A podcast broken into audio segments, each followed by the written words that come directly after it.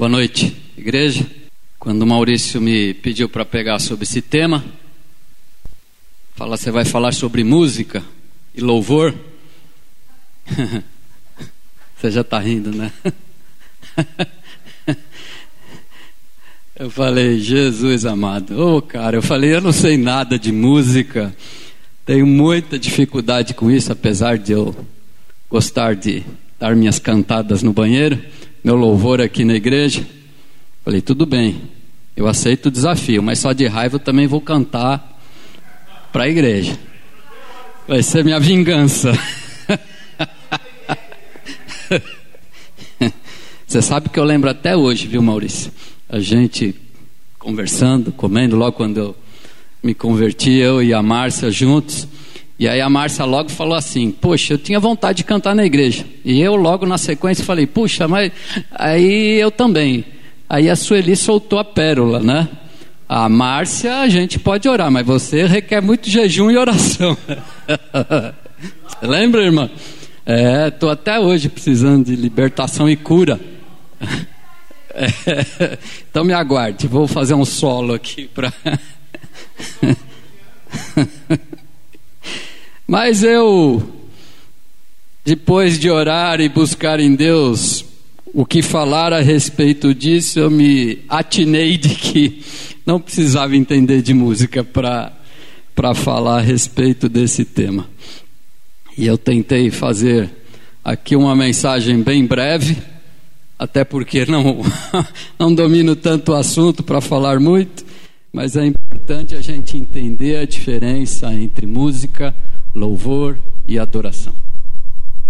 Então, partindo do, do princípio de que Deus não criou ritmos, melodias, não criou harmonias, não é? Deus criou a, os sons da natureza. E a partir disso, alguma pessoa aí, algum criativo, né, bem criativa, pegou essas coisas e inventou alguma coisa de música a partir, a partir disso. Então a gente tem que entender que a música por si só, ela não traz benefícios para o nosso espírito. Quando a gente fala de música secular, ela não traz benefício para o nosso espírito. A música traz sim, pode trazer benefícios para a nossa alma, onde que habita ali os nossos sentimentos. Aquele que está ouvindo pode ser estimulado a sentir felicidade, tristeza, outros mais, uh, uh, vamos dizer, fãs aí de, de cantores que a gente vê, ficam em verdadeiros êxtase, né? com determinados cantores, passam dias na fila de, de para conseguir ouvir as pessoas. Existe também uma terapia que é chamada musicoterapia, que se diz e se afirma de que até dores, viu, Maurício? Musicoterapia ajuda. Estão precisando disso aí, né? Fala-se que melhora a comunicação, a música leva ao movimento, ou seja, a música em si ela tem benefícios, mas entender que ela não traz benefício para o nosso espírito enquanto a gente está falando em espírito, uh, o Espírito Santo que habita em nós. Então, existem músicas boas, existem músicas ruins, isso é fato, não é? E aí é a preferência de cada um. Mas o que me chamou a atenção e que a gente ouve recorrente é a pergunta de que se o cristão pode ou deve ouvir música secular. Isso é uma pergunta que é sempre é, é, recorrente no nosso meio. E aí, que a gente tem que ter em mente que não há princípio bíblico que condene você ouvir qualquer tipo de música por entretenimento. Não existe princípio bíblico, apesar de ter muita música ruim, não é? Você pode ouvir qualquer coisa, seja sertaneja, seja samba, seja música clássica, seja pagode. Pagode dizem que é música gospel, né? Pagode. Até funk. Isso é cada um é o estilo de música e muitas delas têm músicas com mensagens positivas, com mensagens que traz algo de bom, né, pra gente, músicas que são até divertidas, mas quando a gente fala no contexto cristão, a gente tem que entender que a gente tem que avaliar algumas coisas para considerar se uma música deve ser ouvida ou não. Então, no contexto bíblico, a gente tem que avaliar se qual é o propósito dessa música, qual é o estilo dessa música e que letra leva essa música. Não é? Então, quando a gente fala de propósito da música, a gente tem que entender qual é o propósito que a música aparece na Bíblia. Será que ela aparece para como entretenimento, para relaxar, para louvor? E aí, quando você pega alguns textos rápidos, a gente se depara com o, o músico, o Roberto Carlos da época da Bíblia, né? O rei Davi, famoso, maior músico aí da, da época. E rei Davi tinha como propósito usar a música como louvor. Como louvor. Então, se a gente vai no Salmo 43, versículo 4, você não precisa abrir, que eu vou só ler um versículo. Salmo 43, versículo 4, diz assim: então irei ao altar de Deus, a Deus que é a minha grande alegria, e com a harpa te louvarei, ó meu Deus, Deus meu. O Salmo 42, no versículo 8, diz assim: Conceda-me, ó Senhor, de dia sua graça, e de noite eu cantarei, louvarei ao Deus da minha vida. Aí, por outro lado, quando o rei Saul estava sendo atormentado por espíritos perversos, ele chamava Davi para que Davi dedilhasse lá a sua harpa para acalmá-lo. A gente vê no Novo Testamento o próprio Paulo instruindo os cristãos a encorajarem uns aos outros com hinos e cânticos.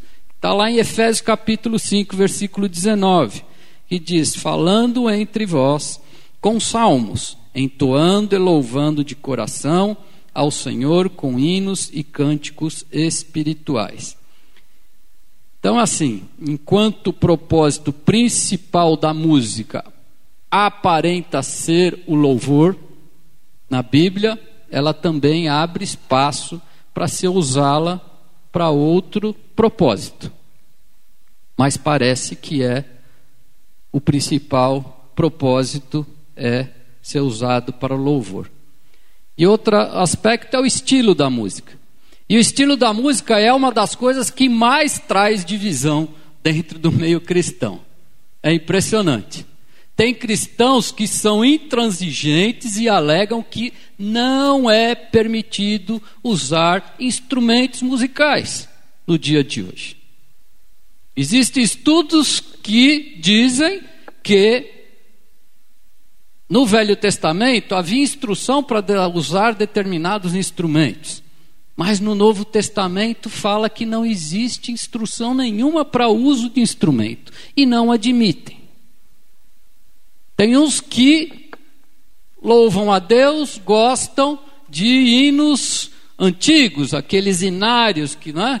Quem é o mais velho da, da, da, da época dos inários que até hoje usam? A harpa, não é verdade? Que admitem que é só aqueles que devem ser usados na igreja para louvor. Outros que gostam de música mais agitada, outros que só conseguem louvar a Deus num show gospel, num rock, heavy metal. não é verdade?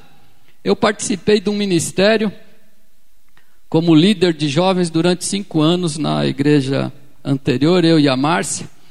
E a moçada curtia um sonzão, o Wellington. Era super alto e animado, e o povo pulava e dançava. E foi tremendo esse período que eu tive com eles, porque eu meio que me obriguei a sair da caixinha, sabe? Meio sair do padrãozinho ali, ô oh, Senhor, aleluia, quietinho ali, e a moçada começava a cantar e eles pulavam, e eles dançavam, corriam para lá e para cá, e adoravam a Deus, e a gente foi muito criticado por isso, porque a moçada usava brinco, era a luzinha que acendia e apagava, e o pessoal da mais antiga vinha e, pô, como é que você permite isso, Márcio? O que, que é isso? Você está trazendo o mundo para a igreja, isso não é de Deus. Pô, falei, que tal vocês olharem né, para o caráter que está sendo forjado dessa moçada aqui dentro. Sábado à noite, domingo à noite, gente, de vez a moçada está aí no mundão, eles estão aqui. E vocês estão preocupados porque tem luzinha piscando, misericórdia. Minha tolerância eu quero compartilhar com os senhores aqui, irmãos. É tolerância zero com, com os legalistas e os religiosos. Zero. E aí você via aquela moçada comprometida com Deus, muito mais comprometida, e isso eu testemunhei, do que até os adultos que tinham lá naquela igreja, do louvor, que a moçada chegava antes, ensaiava antes, se dedicava à oração e tal.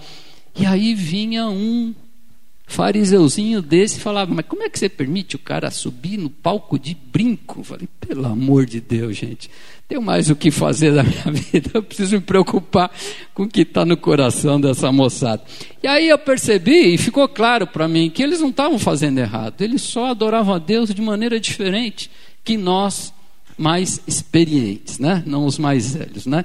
Então, de vez de reconhecer as preferências individuais de cada um, né? as distinções culturais, porque se a gente vai para outras culturas, muita gente pode escandalizar como se louva na África, em todos esses lugares mais remotos aí que a gente nem não tem noção o que rola lá em questão de adoração, de louvor, né? Então, é, é, essa questão de preferência é algo que ainda incomoda demais a, a igreja no dia de hoje. Então, a Bíblia, em nenhum lugar, ela condena qualquer estilo de música e não condena qualquer tipo de instrumento musical. Se alguém conseguir achar, por favor, me compartilhe que honestamente eu não consegui. Então não há nenhuma base bíblica para declarar de que um estilo de música agrada a Deus e outro estilo desagrada. Que o seu estilo é do diabo e o meu é de Deus. Não tem base bíblica para isso. Agora, em último lugar, o conteúdo da letra, aí isso é determinante para nós cristãos. Né? Quando você fala em letra, e aí eu queria compartilhar só o texto de Filipenses 4:8, que é o que a gente tem que ter como referência e base para a nossa vida como cristão, do que a nossa mente deve ser enchida, não é? Fala Filipenses 4:8. Finalmente, irmãos, tudo que é verdadeiro, tudo que é respeitável, tudo que é justo, tudo que é puro, tudo que é amável, tudo que é de boa fama, se alguma virtude há, se algum louvor existe, seja isso que ocupe o vosso pensamento. Então, há muitas músicas que não mencionam a Deus, mas trazem mensagens boas. Por outro lado, nós temos muitas músicas que são totalmente oposto o que Filipenses 4:8 diz. Músicas que estimulam a sexualidade, é impressionante porque parece que tem alguns clipes que hora às vezes eu vejo na televisão tá mais para show pornográfico do que do que para show de música, na é verdade. Impressionante. Músicas que estimulam a violência, que fazem apologia ao crime, que fazem apologia a, a ser contrário a todo e qualquer princípio cristão. Então, é fato de que a gente deve evitar, o cristão deve evitar esse tipo de música. Né? É o tipo de música que realmente não vai trazer benefício nenhum, muito pelo contrário, vai só trazer malefício para a nossa mente. E já é um fato comprovado de que qualquer coisa que a gente é, é, deixe ocupar a nossa mente por muito tempo, isso vai acabar determinando o nosso comportamento e a nossa linguagem, da maneira nossa de ser. Então, o melhor tipo de música é aquela que adora e glorifica a Deus para cada um de nós. E o bom disso, conforme eu falei, existe estilo para todo gosto. Tem gosto para todo freguês de música gospel por aí. Todas boas e ruins. Inclusive eu lembrava, lembro de um amigo é, é, profissional, um dos melhores tecladistas do Brasil, irmãozão que me falava o seguinte, como ele trabalha com também com, com bandas gospel, ele falava, Márcio, eu cheguei ao absurdo de ter músico para pedir, vamos colocar aqui de arranjo num pedaço dessa música algumas orações em línguas estranhas.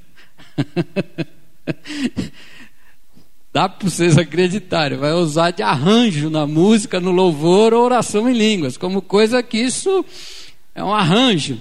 Né? Então a gente tem de tudo, tem muita música ruim gospel por aí também, tem muita música. Né?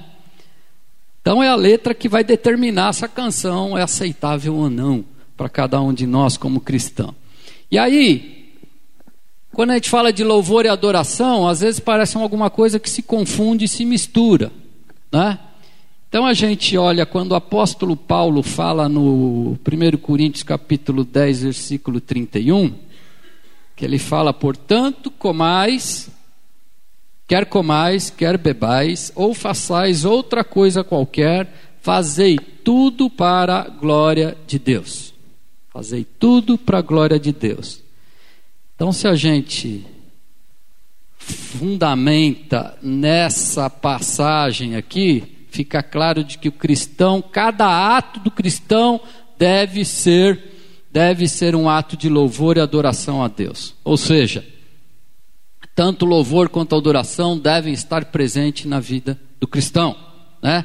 devem ser manifestados na maneira de a gente falar, na maneira de a gente se comportar, na maneira que a gente canta, na maneira como a gente estuda, trabalha, enfim, cada atitude ela tem que ser para a glória de Deus. O louvor, ele é ou deve ser encarado e praticado como estilo de vida do cristão. Louvor e adoração, ela deve ser um estilo de vida de cada um de nós. Mas o que a gente vê, o que é mais comum nos cultos atualmente, é o louvor cantado que a gente fez agora há pouco aqui, que a gente praticou agora aqui. Né? Louvor ele significa elogiar, significa bem dizer, né? falar bem. Então, de acordo com a Bíblia aqui, o louvor ele é associado com a ideia de gratidão, de glorificação a Deus pelo que Deus faz e fez nas nossas vidas e na vida de outras pessoas também. Essa é a ideia do louvor que aparece na, na Bíblia. Em Deuteronômio, no, versículo, no capítulo 10, no versículo 21, Deuteronômio 10, 21, diz assim: Seja ele o motivo do seu louvor, pois ele é o seu Deus, que por vocês fez grandes e temíveis marav e maravilhas que vocês viram com seus próprios olhos. Ou seja, a gente nós louvamos a Deus por suas obras, pelas suas bênçãos, por suas curas, pelos seus milagres, pelo seu perdão, graça, misericórdia. E eu entendo que o louvor, enquanto canção, ele deve e deveria ser voltado para Jesus, para a pessoa de Jesus e não como muitos louvores a gente ouve, eu conquisto, eu possuo, eu derrubo, eu aconteço, é muito eu, eu, eu, e Jesus muitas vezes aí é esquecido nos louvores, não é?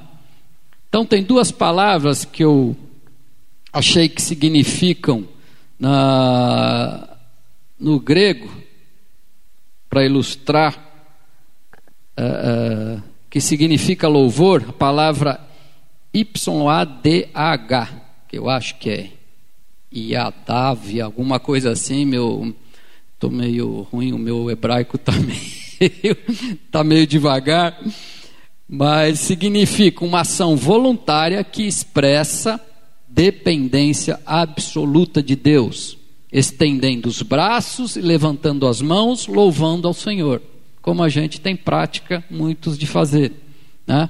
A outra palavra que também significa celebrar com palavras é a palavra halal, com H. Falar entusiasmadamente de algo ou alguém, O gozo interior deve expressar-se exteriormente. O louvor sempre é extrovertido, audível e visível. O que necessariamente isso não acontece na adoração, e a gente já vai ver isso. Então o louvor é sempre extrovertido, audível e visível. Quando a gente fala de adoração, adoração na, passar, na, na, na, na origem hebraica da palavra, ela significa reverenciar, prostrar-se, servir. Uma das palavras hebraicas, que eu não vou me atrever a falar aqui, só vou soletrar, ela escreve A-V-A-D-H, significa basicamente servir. Outra palavra que existe também no hebraico, que tem a denotação de adoração, é a palavra, essa até complicada até de, de soletrar aqui, mas alguma coisa como ristav, ristahavá, alguma coisa assim, que significa primariamente curvar-se. E outra palavra, sag, sagirá, significa basicamente prostrar-se. Então, todas essas palavras denotam no hebraico adoração quando achada no contexto se referindo a Deus. Então, a observação que eles fazem nessa, nessa, nesses exemplos é de que essas palavras a gente acha no hebraico, só que ela denota adoração quando ela se refere a Deus, que essa mesma palavra pode ser encontrada se referindo ao seu de empregado ao patrão, que no caso do servir é o literalmente servir e não adoração. Então, essas palavras também podem ser usadas em outros contextos. Então, na minha cabeça ficou muito claro o seguinte: nós louvamos a Deus, existe essa diferença de que a gente louva a Deus pelo que Ele faz, e nós adoramos a Deus pelo que Ele é. Nós louvamos a Deus pelo que Ele faz, com gratidão, com exalta, a exaltação a Deus, e nós adoramos porque Ele é santo porque Ele é bom, porque Ele é amor. É uma diferença bem clara na minha cabeça que ficou isso. Né? Então, a adoração é um ato de extrema submissão que pode ser só feita a Deus. Só feita a Deus. Lá, quando Jesus é confrontado com, Jesus, com, com o diabo lá no deserto, Jesus vira para o diabo e diz: Então disse-lhe Jesus: Vai-te, Satanás, porque está escrito: Ao Senhor teu Deus adorarás e só a Ele servirás. É. E por outro lado, quem adora pessoas, quem adora pessoas, adora objetos, mesmo sem perceber, essa pessoa é digna de condenação. Isso é mandamento. Êxodo capítulo 20, versículo 3 e 6. Não terás outros deuses diante de mim. Não farás para mim imagem de escultura, nem em alguma semelhança do que há em cima dos céus, nem embaixo na terra, nem nas águas debaixo da terra. Não te encurvarás a elas, nem as servirás, porque eu, o Senhor teu Deus, sou Deus zeloso, que visto a iniquidade dos pais nos filhos, até visito, né, iniquidade dos pais nos filhos, até a terceira e quarta geração daqueles que me odeiam. Então nós fomos criados para adorá-lo e não adorar a criação. Isso é claro. Isaías capítulo 43, versículo 7 diz: A todos os que são chamados pelo meu nome, eu os criei para a minha glória, eu os formei e também eu os fiz. Então, a verdadeira adoração, a gente tem que entender que sempre vai incluir alguma coisa que exprime a grandeza de Deus, né? a glória de Deus. Então, tem alguns tipos de adoração que a gente vê no Velho Testamento que eles adoravam através de sacrifícios de animais e de construção lá, edificavam altares de pedras, né? Era uma espiritualidade ainda imatura, mas era a maneira como eles começaram a fazer isso e a gente vê isso tudo determinado lá em Levíticos. perante a lei. Outro aspecto é, é inclinando-se diante de Deus. Né? Em 1 Crônicas fala, capítulo 29, versículo 20. Então Davi disse a toda a assembleia: Louvem o Senhor, ao seu Deus. E todos eles louvaram o Senhor, o Deus dos seus antepassados, inclinando-se e prostrando-se diante do Senhor e diante do rei. Outra maneira, ajoelhando-se, levantando as mãos. O ajoelhar simboliza, significa humilhação diante de Deus. É uma maneira de você mostrar que você está lá pequenininho diante da grandeza de Deus. Quando nós oramos ajoelhados, que é o padrão bíblico de oração, a gente está se humilhando diante de Deus. Quando levantamos a mão, significa que nós estamos nos rendendo a Deus. Não é? Quando a gente, se quem já foi assaltado aqui, Infelizmente eu já fui. E a primeira coisa que eu fiz, estou de mão levantada, estou rendido. Mas para Deus a gente faz isso como opção, né? Não somos obrigados a fazê-lo. Outro aspecto é se humilhando fisicamente. A gente vê lá em Jó, quando Jó fala, então Jó se levantou e rasgou o seu manto, e rapou a cabeça e se lançou em terra e o adorou, e o adorou, ofertando bens materiais, em Deuteronômio 26, versículo 10. E eis que agora eu trouxe as primícias dos frutos da terra, que tu, ó Senhor, me deste. Então as porás perante o Senhor teu Deus, e te inclinarás perante o Senhor teu Deus, e te alegrarás por todo o bem que o Senhor teu Deus te tem dado, a ti, a tua casa, tu e o levita e o estrangeiro que está no meio de ti.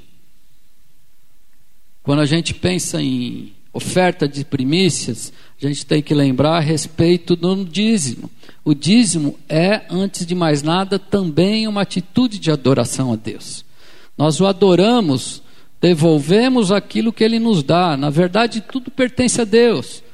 E a gente devolve os 10% que ele pede para a obra de Deus. É uma maneira de adoração a Deus com declarações, falando. Outro aspecto, Isaías capítulo 6, versículo 3.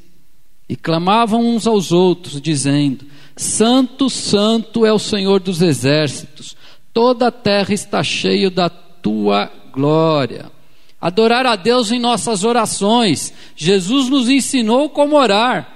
E ele nos orienta que a gente inicia: Pai nosso que estás no céu, santificado seja o vosso nome já reconhece a grandeza de Deus, a santidade de Deus, é a maneira de adorarmos a Deus na nossa, nas nossas orações, é? com danças, instrumentos musicais, necessariamente só com instrumento ou só cantado. É?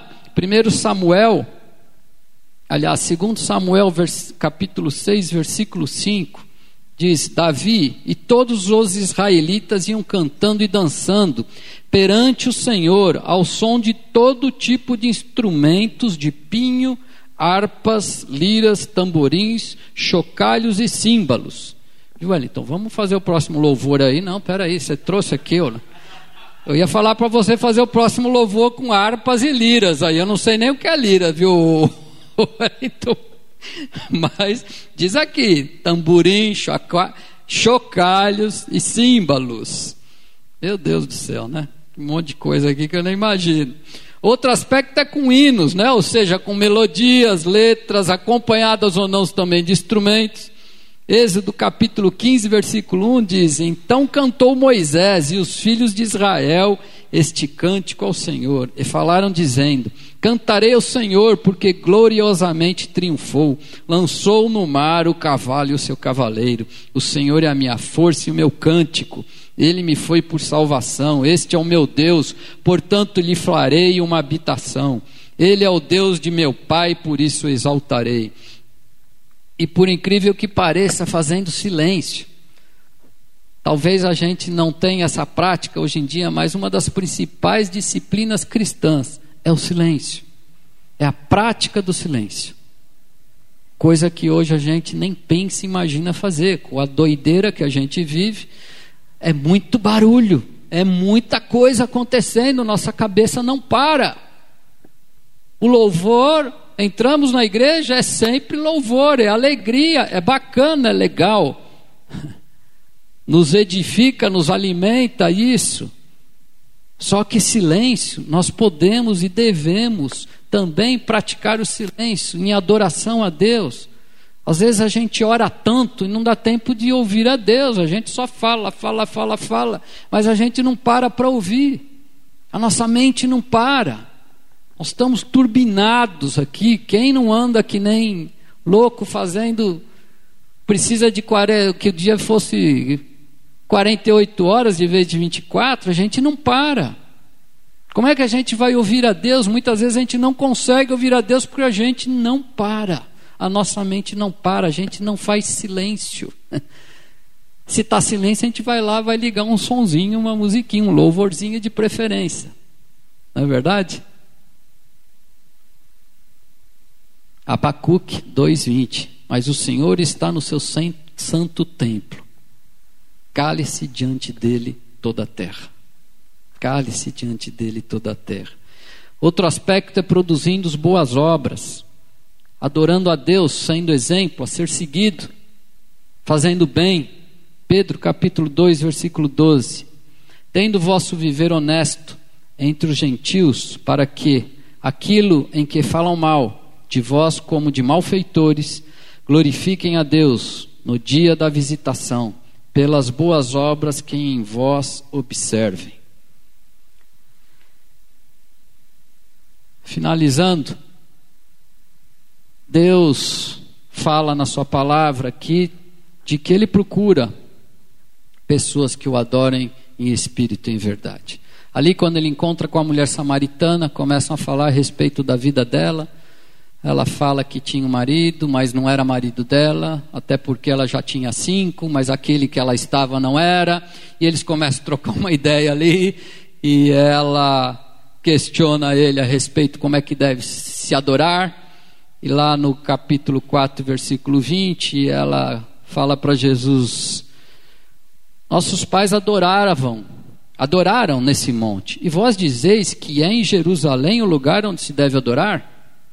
Disse-lhe Jesus: Mulher, creme, que a hora vem em que nem neste monte nem em Jerusalém adorareis o Pai. Vós adorareis o que não sabeis. Nós adoramos o que sabemos porque a salvação vem dos judeus, vem através de Jesus. Mas a hora vem, e agora é, em que os verdadeiros adoradores adorarão o Pai, em espírito e em verdade porque o Pai procura tais que assim o adorem. Deus é espírito e importa que os que o adoram o adorem em espírito em verdade. Eu peguei uma tradução aqui da Bíblia a mensagem, somente desses dois últimos versículos, que eu queria que você prestasse atenção, que traduz muito claro o que Deus espera da gente a respeito disso. Talvez essa adorar a Deus em espírito e em verdade, procura adoradores que adoram em espírito e em verdade. Talvez não fique claro para você, mas acho que nesse, nesse texto aqui que eu achei na Bíblia a mensagem pode te, te ajudar. Que diz assim: O que conta para Deus é quem você é e como você vive. Estilo de vida é louvor e adoração que devemos fazer das nossas vidas. É o que conta para Deus, é o estilo da nossa vida. Seu culto deve envolver o seu espírito na busca da verdade. Este é o tipo de gente que o Pai está procurando. Aquele que é simples e honesto na presença dele. Deus não se engana. Você pode espernear, você pode ajoelhar, andar de quatro, ficar com a mão levantada desde que você entrou lá na porta, mas Deus você não engana. Deus não engana. Em seu culto, quem é simples e honesto na presença dele em seu culto. Deus é espírito e quem o adora deve fazê-lo de maneira genuína, algo que venha do espírito, do mais íntimo do ser. Temos que entender de que o homem vê aparência, mas Deus olha para o nosso coração. Deus olha para o nosso coração. Então, louvor, queridos, e adoração deve ser um estilo de vida do cristão. E é fato que cada um de nós fomos criados de maneira única. Cada um de nós tem uma maneira da sua adoração. Fica claro de que adoração e louvor não é só música, é um estilo de vida. Façamos tudo para a glória de Deus. Então tem aqueles que adoram através da música. E Deus tem se alegrado do teu coração, Wellington, pela adoração que você tem trazido e compartilhado aqui com a nossa igreja. Quando você estava cantando essa música, eu falei: puxa vida, vou voltar à adoração. A essência da adoração, a essência da adoração és tu, Jesus. Não é isso? És tu, Jesus. Isso aí para mim tocou no meu coração, que é isso mesmo. Eu com a minha cultura musical assim, bem apurada, é difícil eu lembrar de cantar o parabéns a você inteiro. E quando eu lembro, eu desafino, entende? Então, quando alguma coisa numa música me chama atenção, é algo que realmente Deus fala no meu coração através de louvor, sim, através da adoração. Mas cada um de nós pode adorar da maneira como fala mais profundamente no seu coração, porque Deus está vendo o nosso coração. Alguns adoram e têm o dom de louvar a Deus através das canções, outros adoram a Deus pregando. Outros adoram a Deus estudando a palavra. Outros adoram a Deus orando. Outros adoram a Deus servindo. Você vê o seu Luiz? Ele vem adorar a Deus aqui toda quinta e todo domingo. Adoração e louvor é um estilo de vida. Deve ser um estilo de vida. E não existe regra, não existe manual para isso.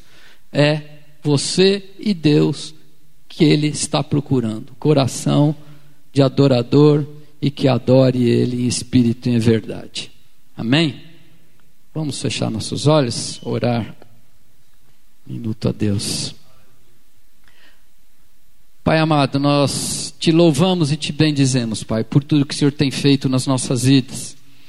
Nós agradecemos a Ti, ó Deus, pela Tua misericórdia, pela Tua infinita misericórdia e amor pelas nossas vidas, porque estamos aqui, porque um dia o Senhor olhou por, pela vida de cada um de nós, nos resgatou de uma vida de morte, apesar de não merecermos nada, Pai, nós estamos aqui. O Senhor nos trouxe aqui essa noite, o Senhor nos trouxe aqui essa noite para adorarmos e te louvarmos, Deus. Te louvarmos por tudo que o Senhor tem feito, Deus, nas nossas vidas. E te adorarmos, Deus, por tudo que o Senhor é. Nós te louvamos, Deus porque o Senhor é amor. E pelo teu infinito amor, o Senhor nos deu o teu filho ali para sacrifício ali na cruz, pela vida em favor de cada um de nós. E pela pelo aquele sacrifício, Deus, nós somos salvos. Nossos, li, nossos nomes foram escritos no livro da vida. E estamos aqui hoje, Pai, podendo te reconhecer como Senhor e Salvador das nossas vidas, podendo te adorar pelo que o Senhor é e saber, Pai, que o Senhor já fez e fará muitas coisas ainda por nós. Nós te louvamos, Pai, queremos te louvar nesse momento através de cânticos, Senhor, através do louvor que o Senhor coloque, Deus, no nosso coração, na nossa boca, a adoração genuína que o Senhor espera, Pai, dos verdadeiros adoradores que o Senhor procura, Deus, que o Senhor ache em nós, Deus, verdadeiros adoradores. É o que nós te pedimos e te louvamos e te agradecemos em nome de Jesus. Amém.